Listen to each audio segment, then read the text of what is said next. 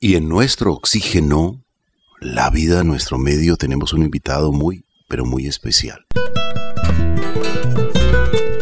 Es un hombre que escribió un libro, un texto, un experimento literario que llamó Villa Maga y es una utopía sostenible. Así lo denomina León Octavio Osorno, conocido como Balita, que es una caricatura de una bala que se negó a matar. Árbol multiuso es el totumo, servidor de muchos pueblos campesinos. De México a Brasil allí se encuentra y del campo es el símbolo genuino. Jícara en el suelo mexicano, de donde aseguran que es nativo. También guira como en Cuba así lo llaman y en la rumba cumple papel decisivo. También tiene un grupo musical llamado Campo y Sabor. Tiene 22 años haciendo música y estuvo de gira por Francia.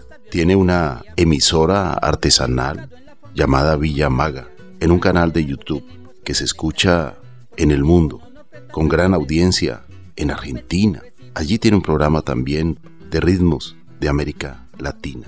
Una radio que se dice hecha a mano con las uñas, pero limpias. Nuestro invitado estará con nosotros en un instante. Nuestro medio ambiente vamos a cuidar. Sumamos con los bosques más verdes,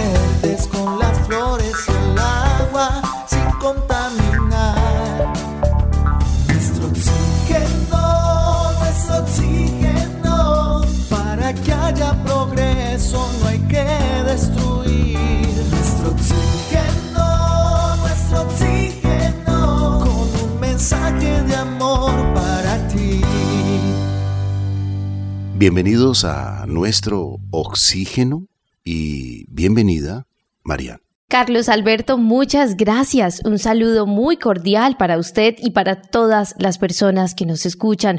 Hoy tenemos un invitado muy especial, como usted lo acaba de mencionar. También es músico, artista, utopista, diseñador, activista ambiental e investigador de la música de América Latina. Su filosofía de vida es buscar en la naturaleza las razones profundas para el buen vivir. Comprometido con la realidad social, se ha dedicado a diseñar y a través del arte a demostrar que crear conciencia puede ser un asunto de alegría y humor. Le damos la bienvenida a nuestro invitado, León Octavio Osorno Aguirre Balita. Muchas gracias por la invitación. Pues muchísimas gracias. Gracias por aceptar la invitación de nuestro oxígeno. Y realmente usted es una persona que admiramos por todo esto que hace y al mismo tiempo pues queríamos tenerle de nuevo aquí en nuestro oxígeno para reflexionar sobre su vida, sobre sus acciones, sus obras. Empecemos por el libro, Villamaga. ¿Cuándo decide escribirlo y por qué usted le llama una utopía sostenible? Bueno, el, el bando de Villamaga, así se llama el texto, bando de Villamaga. Ese es un experimento que, que yo hice desde que eh, llegó el amor de una manera delirante. Entonces yo me sentí como, como un país que había sido invadido por una energía rarísima que era ese amor. Entonces me, me, dio por contar la historia de lo que estaba pasando en mi interior con las herramientas que, que me había dado mi trasegar, que era la literatura, que era la fotografía, que era el dibujo, que era el periodismo. Entonces con todos esos elementos conté la historia de, de Villamaga, que era un país, pero ese país soy yo, que voy contando como un diario y la revista, el libro tiene una apariencia de revista comercial, porque era, era la intención, de mostrar cómo el periodismo no es un género desechable como muchos creen, ¿no? Sino que el periodismo también puede ser una manifestación artística. Y por eso es que en, en el bando de Villamaga también aparecen los avisos, pero todos son inventados. Por ejemplo, la Corporación de Albricias, la promotora Amaneceres, el Banco de Lunas, bueno, una cantidad de cosas que fueron dándole sentido a, a ese trabajo que muchas personas dicen que eso puede ser un nuevo género. El nombre de bando viene de, del pueblo donde yo nací, va a ser 75 años, y los domingos tocaban en la puerta de la consistorial, que ahí se llama la alcaldía, tocaban un tambor. Eso se llamaba el bando, que eso es una práctica de comunicación que viene desde la Edad Media, cuando no existían pues los sistemas de, de comunicación. Entonces tocaban una corneta o un tambor para llamar la atención. Era en el pueblo, tocaban ahí un tambor en la puerta de la alcaldía. Entonces los campesinos decían, ah, están tocando el bando. Y entonces se iban para allá, para la puerta de la alcaldía, y el alcalde pues les, comunicaba lo que tenía que decirles. Entonces inspiraba en eso es que yo le puse al texto bando de Villamaga. Y Villamaga soy yo. Y estoy contando qué está pasando en este mundo utópico que es en el que yo vivo porque la utopía no solamente hay que escribirlas, sino que hay que vivirlas. Y todo eso se hizo eh, con esa energía tremenda que es el amor. Eso te puedo decir de lo de, bueno, y mucha gente cree que Villamaga existe, y de hecho han creado por ahí fincas y negocios y cosas con el nombre de Villamaga. Ese es más o menos el, sentido de, del bando de Villamaga. Y ahora, hace unos, años, eh, me dio por crear la emisora Radio Artesanal Villamaga, hecha a mano con las uñas pero limpias en un canal de YouTube. Pero entonces un amigo de, la radio Neuquén, la radio pública de Neuquén en la Argentina, me pidió que, que le hiciera unos programas sobre ritmos de América Latina, programas de media hora que yo hago en ANSA. Y arranqué por Colombia, por supuesto, y ahí seguí con Brasil, con Argentina, con Uruguay, hice todo el recorrido por los aires más representativos de nuestra selva sonodiversa, como la llamo yo, porque nuestra riqueza musical en América es tan grande como la selva amazónica. Entonces yo hago la, analogía de, la selva sonodiversa de los ritmos de América Latina. Usted estudia música, hace música y tiene hace más de 22 años el grupo musical Campo y Sabor, que fue llevado de gira por Francia. Hablemos un poquitico de, todos estos logros con este gran equipo de artistas? Bueno, yo estudié música en el Conservatorio de Cali. bueno, yo nunca pensé meterme a estudiar música, aunque yo hago música desde niño. Eh, en los años, en el año 71, la, alcaldía de Cali organizó un concurso que llamaba eh, Calima de Plata. Yo me presenté ahí con mi grupo que, que llamaba La Gente. Hacía música vallenata. Yo aprendí a tocar acordeón vallenato solo aquí en Cali porque aquí no había manera de, conocer vallenato. Y gané el, concurso ese. El profesor Alfonso Valdiri, que era profesor del conservatorio, eh, era jurado. Entonces me, dijo que por qué no estudiaba música. Entonces me llevó al conservatorio a estudiar música. Yo no terminé de estudiar música. Y entonces en el, en el transcurso de la vida fui a trabajar al eje cafetero en la época del, del terremoto, por allá en el año 99, y me tocaba hacer unos programas de radio para divulgar el proceso de la reconstrucción del eje cafetero. Y en una vereda de, de Córdoba, donde yo vivía, me encontré unos campesinos que eran músicos en una finca. Entonces decidí integrarme a ellos como músico también. Y los programas los, los hacíamos en vivo, en la cabina, en la emisora, allá en Armenia. Y entonces vi que ellos, eh, campesinos, producían los sabores de la música y de la comida. Entonces ahí fue donde se me ocurrió, cuando regresé al valle, de crear un grupo que le cantara a la comida, a los cultivos. Y fue así como con mis andanzas por aquí, por el valle, por el Cauca, y yo estaba colaborando con la corporación CETEC, que tenía trabajos en el norte del Cauca principalmente. Entonces ahí fui contactando unos campesinos que tenían ese perfil, que eran campesinos, productores y que eran músicos. Y así fue como, como fui armando el grupo Campo y Sabor, que ya tiene más o menos 22 años. De todos los cultivos de origen americano, de todos los cultivos de origen americano, el cacique es el maíz, el cacique es el maíz.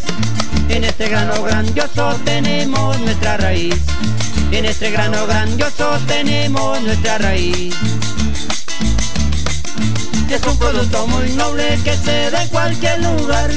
Es un producto muy noble que se da en cualquier lugar. Le sirven todos los climas, que es algo de admirar. le sirven todos los climas, eso es algo de admirar. Cuando yo como maíz, me siento el ser más feliz. Cuando yo como maíz, me siento el ser más feliz. Y entonces una vez llegó aquí a Cali un, un director de un centro cultural en Francia, nos conoció en la reserva Villamaga, que es una reserva que, que se creó con esta filosofía de ambiental en el corregimiento de Villa Carmelo. Allá está la reserva Villamaga. Y este francés llegó allá, nos conoció y nos dijo que nos iba a llevar porque el municipio de allá le financia la llevada de un grupo de, cualquier parte del mundo cada año. Entonces nos llevó para que tuviéramos una experiencia con los campesinos de, del sur de Francia. Fue una experiencia muy bonita eh, cuando empezamos allá a mirar el trabajo de esos campesinos y a contarle lo de nosotros, pues una diferencia muy grande porque los campesinos allá todos tienen maquinaria pesada y, los de aquí escasamente un machetico ahí, pero fue muy bonita la experiencia. Uno de, las, de, las, de los episodios lindos de esa gira, porque nos llevaron a tocar a unas escuelitas de primaria, y una de esas escuelitas los niños se nos aparecieron con la bandera de Colombia pintada en sus caritas. Eso fue una experiencia maravillosa. El, grupo Campo y Sabor, pues ahora eh, pues invitado a cuanta feria hay sobre, sobre semillas o sobre mercados campesinos, porque es que ningún grupo en el mundo tiene ese repertorio. La intención que me motivó a eso es que los campesinos conozcan ese lenguaje botánico que manejan en la universidad los estudiantes de agronomía o de biología entonces en las canciones se, hace el, recorrido botánico, el nombre científico, de dónde es originario el producto, qué se hace con él, cómo le llaman en otras partes, bueno, todo eso eh, en canciones. Y ese ha sido como el, el distintivo de este grupo, que como te digo, no hay un grupo en el mundo que tenga ese repertorio. Por eso es que nos invitan a todas esas ferias. Arracacha, Santo Rice familiar, del eneldo, zanahoria y perequil. La racacha, Santo Rice familiar, del eneldo, zanahoria y perequil. Del apio, la cicuta y el anís, del sur andino es natural. Del apio, la cicuta y el anís, del sur andino es natural. Qué maravilla, don León Octavio Osorno Aguirre. Y es que para escribir estas canciones, para también producir esta literatura tan bonita de Villamaga, pues usted pasó bastante tiempo de su juventud y también hasta parte de su niñez allí en la biblioteca departamental. Y como autodidacta se enamoró de la literatura Cuéntenos un poco de esto. Bueno, la, visión por la lectura la tengo desde niño gracias a la Biblioteca Pública Piloto de Medellín, porque yo nací en, el, en Ansá, un pueblito del occidente de Antioquia, pero a los 10 años me llevaron para Medellín, porque en mi pueblito solamente había hasta segundo de primaria. Entonces me llevaron para Medellín a terminar la primaria allá. Y entonces, en esa época, Estoy hablando del, año 58. La Biblioteca Pública Piloto tenía un bibliobús. Iba a las escuelitas de Medellín y prestaban libros. Yo tenía 10 años y, en desde esa época yo me aficioné por la lectura. Estoy ahora tratando de, de, promover la lectura en mi pueblito, pero muy difícil. Hoy día ya nadie quiere leer, ni los profesores leen. Entonces yo veo muy, muy oscuro el panorama porque la lectura es importantísima en cualquier proceso educativo. Entonces, eh, ando muy preocupado por eso, porque ya los muchachos, los niños, no quieren leer, no les gusta y, están desaprovechando la tecnología porque tenemos todo en Internet. Entonces, la literatura ha sido para mí mi herramienta fundamental para escribir poesía, para escribir cuentos y toda esa cosa. Y las canciones, y bueno, ahí estamos, en la lucha contra la ignorancia, porque la, lectura y, la ignorancia están en guerra, pero la, guerra la va perdiendo la, lectura. Y la ignorancia es la que se ha apoderado del mundo hoy. Porque mire usted todas esas cosas y que los influenciadores, es una gente ignorante, que yo no sé cómo es que a este, a este abismo en que hemos llegado, a los que hemos sido promotores de la cultura. Vemos esto con, con mucha preocupación. Usted también es dibujante y creó una balita que habla a través de los dibujos que usted ha realizado. Es una balita que se negó a matar. Hablemos un poquitico de ello.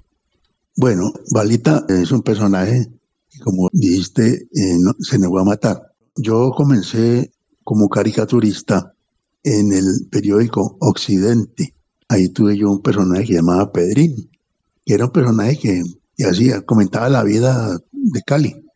Y entonces un día caminando por ahí por Santa Librada, yo vivía ahí en el barrio Bretaña, me encontré una bala en la calle sin disparar y entonces sentí que esa bala me estaba escogiendo para contar su historia de ella que no quería matar. Y entonces ahí nació el personaje Balita que comenzó a salir por primera vez en el periódico El País por gestión de mi amigo Timmy H, que era el jefe de producción. Y, y entonces él habló con el director del periódico, Rodrigo Lloreda.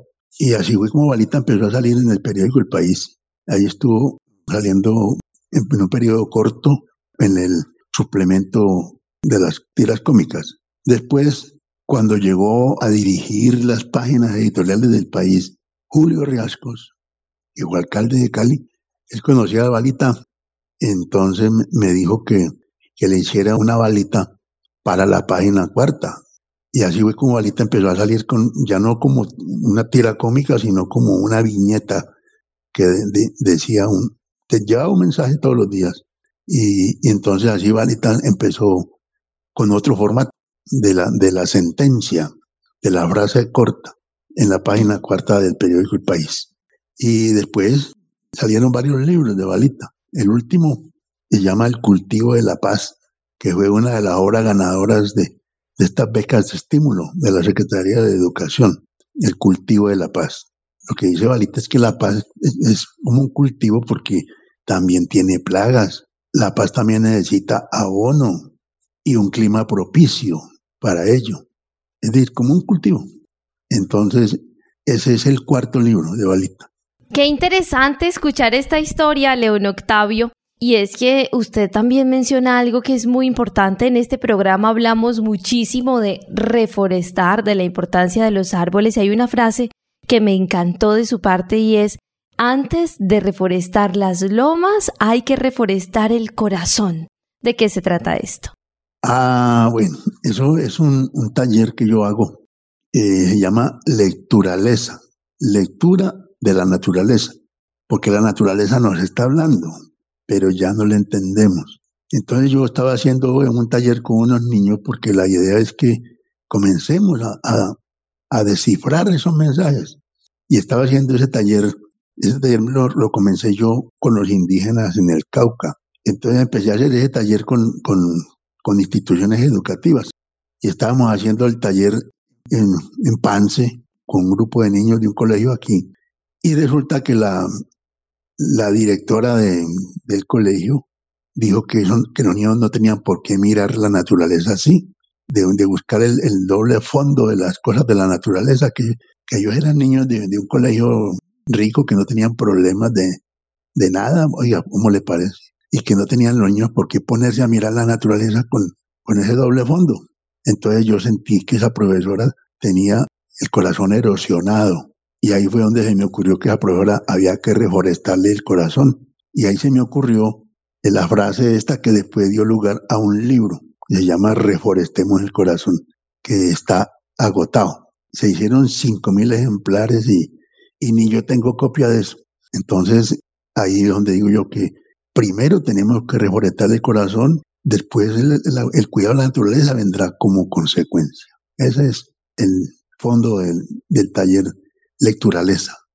Qué maravillosa reflexión. Debemos reforestar nuestro corazón, amar la naturaleza, entender que tenemos una dependencia de la naturaleza y una simbiosis con los árboles, hay que sembrar árboles, hay un déficit de árboles que se pierden con la tala, con la deforestación, con los incendios forestales. muchas veces nos preocupamos por exigir, pedir, comprar especies nativas, especies vegetales por la belleza de la madera, por la finura, pero nos olvidamos de sembrar.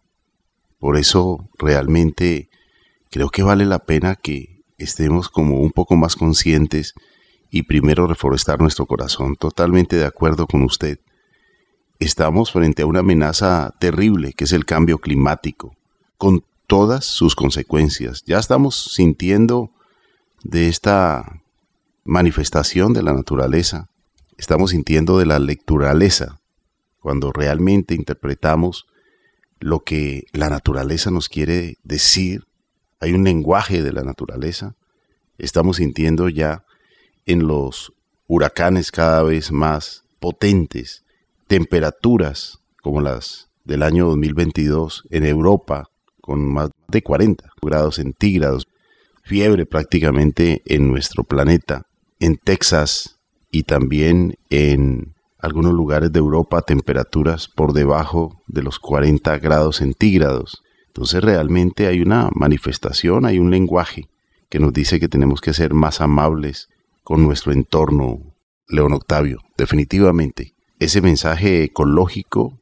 de reforestar nuestro corazón, de amar, entender, comprender la naturaleza, es un mensaje para todos, sin distingo de clase, color, política, religión o limitaciones. Definitivamente, ese mensaje ecológico usted lo tiene siempre, prácticamente todo, no solamente con la música que interpreta con el grupo musical Campo y Sabor, sino también en su emisora, Radio Artesanal Villamaga, que sale por el canal de YouTube, y la caricatura Balita que habla de la paz, desactivar una bala, desactivar ese sentimiento que puede herir a otro. Felicitaciones por todo este gran trabajo, este gran trabajo que usted como escritor, dibujante, músico, un ser humano que es sensible y tiene precisamente muchos mensajes que se transmiten a través de todas estas manifestaciones literarias, manifestaciones musicales, manifestaciones de caricaturas que llegan de una u otra forma a los seres humanos, que estamos necesitados de reforestar nuestro corazón, Marian. Así es, Carlos Alberto. Y también hay una reflexión muy linda de la que vamos a hablar con nuestro invitado León Octavio después de una breve pausa y es ¿Para qué vivir? Una pregunta que llevó a nuestro invitado a visitar con frecuencia el cementerio, un lugar donde podía estar tranquilo y donde en medio de preguntas entendió que el sentido a la vida había que dárselo y que la vida es un capital de trabajo y hay que invertirlo. Vamos a realizar una breve pausa y ya regresamos aquí en el programa Nuestro Oxígeno, la vida en nuestro medio, hoy con un invitado muy especial, León Octavio. Nuestro Oxígeno, un programa que se puede respirar. Juan Carlos Borrero Plaza asesor de bonos de carbono para comunidades indígenas de Sudamérica, CEO de Natural Novo Planet, Premio Mundial de Agua, Premio Nacional de Ciencias, Premio Ambiental Europeo, Premio al Mérito Científico en los Estados Unidos. Nuestro Oxígeno ha sido un programa que he escuchado desde sus orígenes. Creo que muchísima gente, no solo de Colombia, y el mundo lo escucha. Eh, me siento honradísimo por esta invitación. Sé la preocupación que hoy todos tenemos por el planeta, aún más aunando esta crisis del COVID, pero creo que las reflexiones que se hacen siempre en el programa dan una luz y esta luz de nuestro oxígeno también es un oxígeno para los oídos, para la mente, no solo el que respiramos, sino que nos lleva a reflexiones muy importantes. Estamos a tiempo, podemos hacerlo. El medio ambiente necesita de ti, de tu pasión, de tu voluntad, de tus acciones para mejorar el planeta. Debes reciclar, el agua cuidar, árboles sembrar, así ayudarás. Estamos a tiempo, podemos hacerlo. Nuestro planeta necesita de ti, nuestro oxígeno. Escuche el latido de los bosques. Estos ofrecen alimento y medicina, protegen el suelo, cobijan a muchas especies, ofrecen servicios ambientales que se pierden con la deforestación. Cuidemos nuestros bosques. Nuestro oxígeno. La vida en nuestro medio. Nuestro oxígeno por todo el ar con Carlos Ramírez. Nuestro oxígeno. Continuamos con nuestro oxígeno, la vida en nuestro medio. Hoy con un gran, pero gran invitado, León Octavio Osorno Aguirre, escritor, dibujante, músico, una persona admirable por su gran mensaje, mensaje de reconstrucción, mensaje constructivo, mensaje cultural, mensaje musical, mensaje literario. Él es muy conocido como Balita por su caricatura en los diferentes periódicos y también por Villamaga, ese experimento literario en un libro que él lo define como una utopía sostenible. Marian, finalizando la primera parte del programa, usted le formulaba una pregunta a nuestro invitado por su visita a los cementerios y él comprendió que la vida es un capital de trabajo. Así es, Carlos Alberto. La vida es un capital y hay que invertirlo. Por favor, León Octavio, cuéntenos acerca de esto. Esa, eso es una cosa de, cuando yo, era niño, que yo fui un niño muy, problemático. Tenía que ir peleando con todo el mundo y, y además en, la escuela nos pegaba el profesor ese, nos pegaban y después mi mamá me remataba en la casa porque el cura del pueblo decía en sus discursos allá en el púlpito ese que si querían a los hijos les dieran palo. ¿Cómo le parece? Entonces mi mamá era, era creyente y practicante. Yo digo yo, eh, mi mamá era, era la autora material y el cura el autor intelectual de las perlas que me daban. Y entonces yo estaba de ayudante de, del cura en la misa. Yo tenía por ahí siete años y resulta que como yo estaba al servicio de Dios me tenía que ir bien y resulta que no, me iba muy mal. Y entonces en el pueblo me decían León Ruge y, qué hombre más bravo y yo peleaba con el que fuera. Y como yo iba al cementerio a ayudar a enterrar a los muertos, que en esa época era de violencia, había mucho muerto, descubrí que en el cementerio nadie me gritaba León Ruge y no había con quién pelear. Entonces empecé a, ir al cementerio como un lugar donde yo me sentía bien, hasta comencé a acariciar la idea del suicidio y, y en esas estuve yo reflexionando de por qué a mí me iba tan mal si yo estaba al servicio de, de Dios. Y entonces un día me llegó como una lucecita diciendo que, que la vida no tenía ningún sentido que había que dárselo. Y, después empecé a pensar que, que en los talleres que después empecé a hacer, porque mis talleres, como yo lo que hago es compartir mi experiencia personal, yo mis talleres los comienzo en el cementerio, me llevo los muchachos para el cementerio. Y entonces les digo que la vida es un capital de trabajo y que hay que invertirlo para que al final, como todas las empresas que tienen allí al final unos resultados económicos, si les fue bien, si les fue mal, así es entonces la vida es un capital de trabajo y hay que invertirlo para que al final no haya una quiebra total de la existencia. Eso lo, lo reflexiono mucho en los talleres que hago sobre creatividad, que es lo que yo más me dedico a la creatividad. Definitivamente usted es un hombre creativo y por eso ha hecho todo lo que se ha propuesto en la vida. Y realmente Villamaga, este libro que usted se atrevió a escribir como un experimento literario, le ha traído pues muchas reflexiones y muchas acciones y muchos talleres y mucho compartir con diferentes personas en diferentes escenarios. Tuvimos la oportunidad de conocerle en la biblioteca departamental de la ciudad de Cali, ahí hicimos la primera entrevista con usted. Usted hablaba de, de la literatura que empezó a leer desde muy pequeño, que hoy prácticamente estamos abandonando un poco la, literatura, que se siguen más bien youtubers y todos estos personajes, algunos digamos que entregan tutoriales muy acertados, pero otros que están muy desenfocados y definitivamente van a orientar de la peor manera a las nuevas generaciones. En eso tenemos que ser realistas. Está haciendo falta una orientación constructiva para la vida. Y esto que usted ha dicho, la vida es un capital de trabajo. Nosotros lo hemos repetido aquí en diferentes momentos.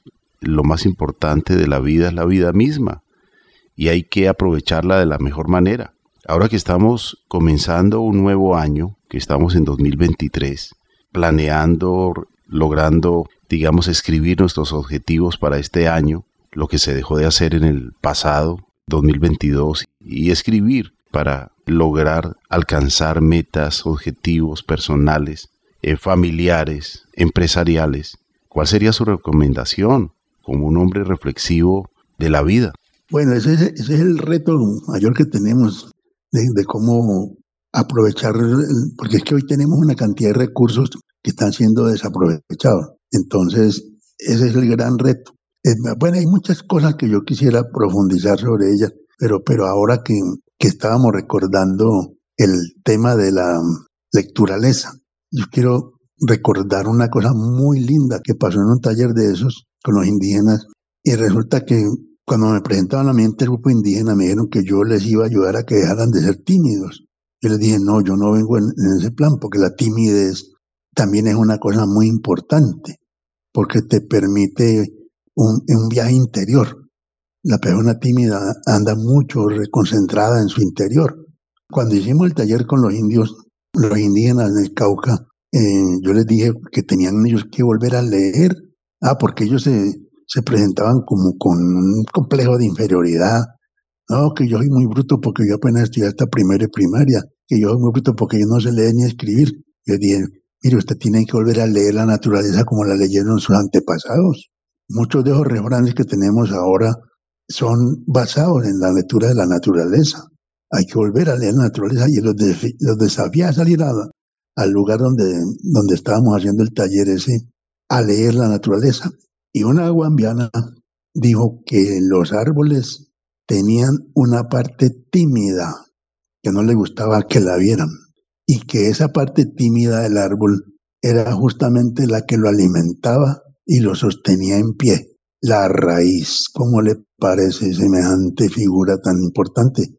Y empezamos a, seguir reflexionando sobre eso y descubrimos que, que la raíz, la empezamos a imaginarnos a Colombia como un árbol y en la raíz, ¿quiénes estaban? Pues los campesinos, los indígenas, también hacen parte de, esa franja. Y precisamente como ellos son los que alimentan este árbol de la patria, por eso tienen tierra hasta en el ombligo, porque son la raíz. Y trabajan más que todo y no lo ven, no lo ven, porque están bajo tierra. Y resulta que cuando seguimos haciendo la comparación de Colombia como un árbol, ¿quiénes estaban en la parte más visible, que en ese caso eran las flores, pues las modelos, las reinas y todo ese mundo sexualizado de, ahora, porque es que las flores son la parte sexual del árbol. Imaginen usted toda la cantidad de cosas que empezamos a mirar, a descubrir allí, haciendo la comparación de, de Colombia como un árbol. Y la otra gente, los industriales estaban en, los troncos y y en los árboles estaban los, obreros, bueno, toda una cantidad de cosas salieron en ese taller con los indígenas en el Cauca. Ahí tiene usted una figura bien hermosa de, que la raíz del árbol de la patria son los, los campesinos y, esta gente que está allá produciendo comida, porque son la raíz de la patria.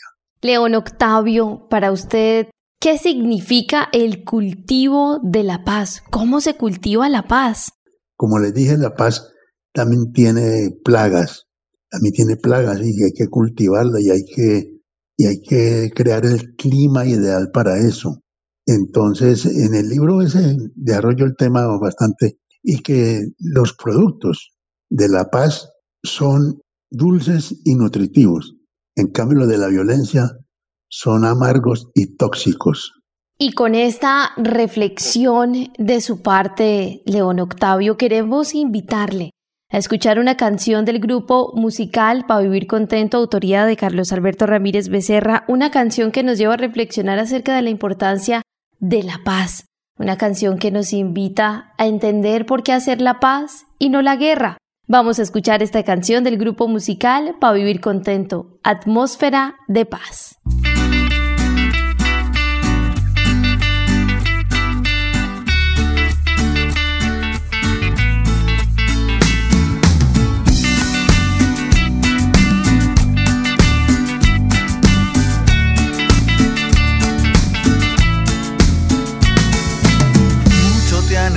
Si te deseamos, mucho te buscamos.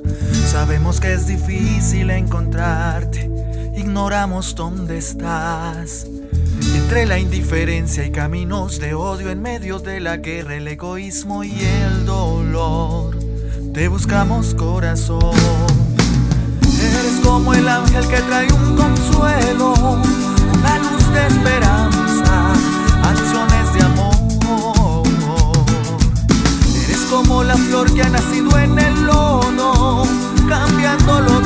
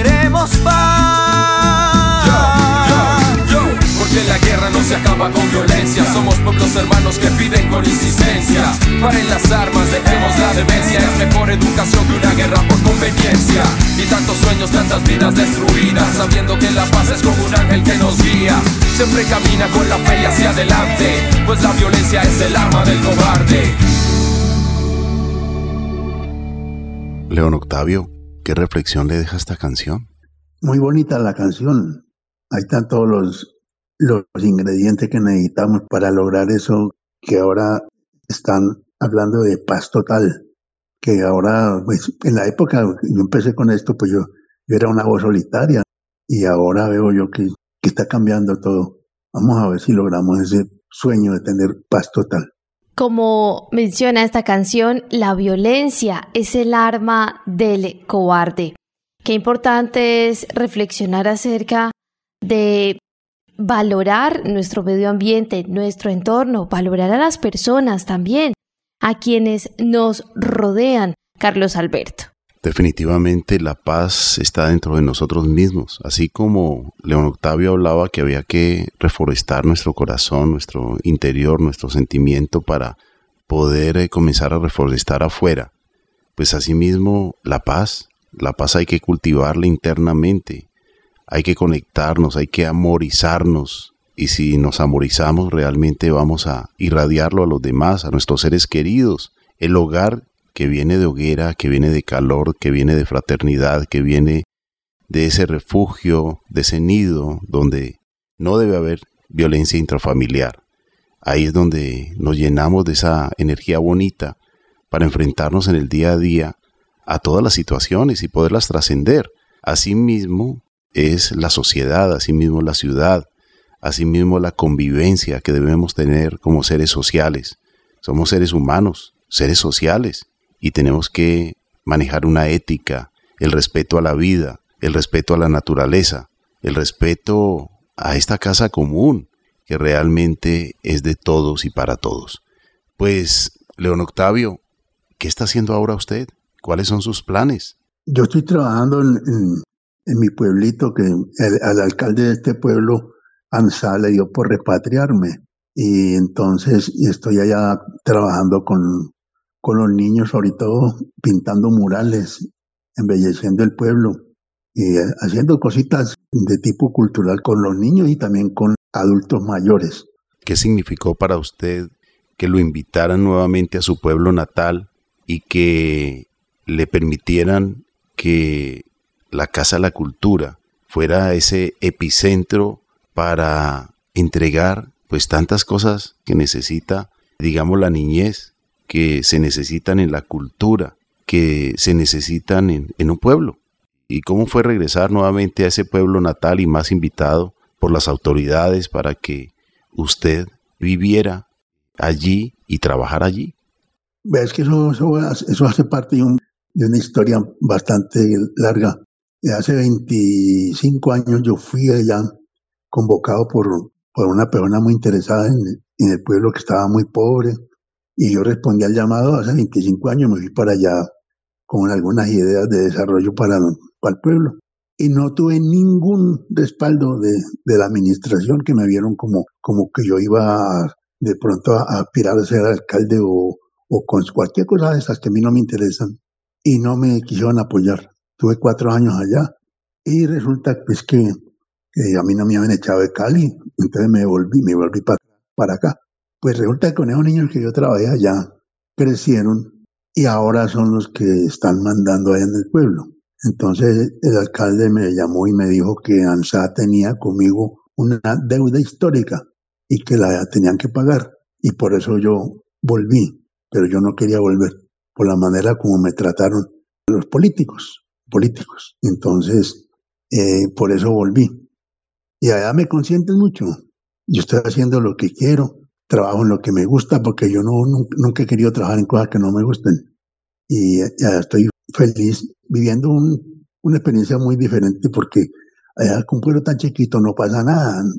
Allá no se oyen cosas de, de atraco, ni robos, ni nada. Es otro mundo. Y yo por eso es que ahora estoy más entusiasmado con que tenemos que volver al campo. Las ciudades cada vez serán peores. Si alguna posibilidad tiene de salir a la humanidad, va a ser volver al campo. ¿Dónde queda Ansá? Es un pueblito de Antioquia. Ubíquenos dónde está Ansá. Anza queda eh, cerca de Santa Fe de Antioquia. Santa Fe de Antioquia fue la primera capital de Antioquia a la orilla del río Cauca. Anza queda a 30 kilómetros de Santa Fe, Cauca arriba. Entre Bolombolo y Santa Fe de Antioquia está Anza. Bueno, yo quiero dejarles un, un mensaje de la balita que dice que referido al, al tema de la paz. Cuando la paz nazca del corazón y no de la política, no habrá necesidad de firmar acuerdos. Balita es una historieta para adultos o para niños. Sí, balita para los niños. Pero en los colegios de Cali siempre arrancaban el, el día leyendo el mensaje que salía balita en la página cuarta del periódico El País. Gracias a nuestro invitado, gracias por sus reflexiones, también por el tiempo. Para nosotros ha sido un privilegio que usted nos acompañase hoy, León Octavio, para hablar de Balita, el cultivo de la paz, una balita que decidió hacer la paz, una balita que decidió no matar ni hacer daño. Qué linda esta reflexión y esperamos que siga escribiendo muchísimo más, porque es un privilegio leer tan lindas historietas. Bueno, en todo caso a ustedes muchas gracias por la invitación y seguiremos en la misma lucha. Quien se quiera sintonizar con la emisora artesanal Villamaga, ¿cómo lo puede hacer, León Octavio? Ah, no, en, en el canal YouTube ponen Radio Artesanal Villamaga en el YouTube y ya. Queremos agradecerle por todo esto que usted ha hecho durante toda su vida, porque ha sido todo un trabajo cultural, todo un trabajo musical, todo un trabajo literario para mostrar que realmente se pueden hacer las cosas, se deben hacer las cosas constructivamente, de la mejor manera, sin violencia, con amor, respetar la naturaleza. Y en esto de, de la naturaleza regálenos un mensaje también ecológico, una reflexión ecológica de estas tantas que usted realiza. Pues yo siempre remito a, a Balita, que dice, reforestemos el corazón para que crezca en nosotros el bosque de la paz. León Octavio, ¿tiene usted redes sociales? ¿Tiene página web? ¿Nos puede referenciar si alguien quiere conectarse de la mejor manera con usted? Pues a mí me han metido ahí en esos programas de, de- de Facebook y toda esa cosa, pero yo casi no entro en eso. Pero ahí están las cosas en en el YouTube, en el Facebook también está, pero yo no, no, casi no entro en eso. Es una falla, porque yo vivo muy preocupado con otras cosas, entonces me, me he descuidado en ese sentido. Ahí necesito que me, que me asesoren. Claro que sí. Bueno, lo mejor de lo mejor para usted, para todo su equipo, para todos sus planes. Muchas bendiciones y muchas gracias. Apreciado León Octavio Osorno, gracias. Gracias a ustedes por la invitación. Muchísimas gracias a nuestros oyentes. También les agradecemos y les recordamos las redes sociales, Facebook, Nuestro Oxígeno Oficial, Gaia Tierra Viva, portales web www.nuestrooxígeno.com, www.gaiatierraviva.com, donde pueden escuchar nuevamente este programa en www.caliradio.co y recuerden que también nos pueden contactar a través del WhatsApp al 316-830-6307 y para escuchar las canciones del grupo musical Pa' Vivir Contento, deben ir a YouTube y en el buscador escriben Grupo Musical Pa' Vivir Contento. ¿Por qué deben suscribirse de esta manera? Siempre les llegará una notificación ante los nuevos lanzamientos. Así como lo expresa Marían, muy sencillo para conectarse con nosotros, pero también les recomendamos se conecten con el grupo musical Campo y Sabor de León Octavio Osorno Aguirre. Realmente es un grupo musical maravilloso, ha sido finalista, ganador en muchos eventos y sobre todo tiene música campesina maravillosa. Felicitaciones a todos ellos, a los artistas, a todo este equipo interdisciplinario que acompaña a León Octavio Osorno Aguirre. Y a ustedes, amables oyentes, muchas, muchas gracias. En nombre de Marían Aguilar Quintero, Óscar Giraldo Ceballos, Andrés Aponte Agudelo, Juanito Mosquera, Carlos Alberto Ramírez Becerra y esta emisora Todelar. Gracias, gracias por reforestar el corazón. Gracias por llenarnos de este sentimiento de la paz. Gracias por el amor que puede haber dentro de cada uno de nosotros para amorizarnos y asimismo irradiar las cosas bonitas de la vida, de la maravillosa vida. Tenemos que seguir edificando, construyendo y haciendo todo lo mejor de lo mejor para que podamos trascender muchas, muchas situaciones. Recordemos que respetarnos a nosotros mismos significa también respetar a los demás. Y también respetar la naturaleza significa respetarnos a nosotros mismos. La huerta tiene son.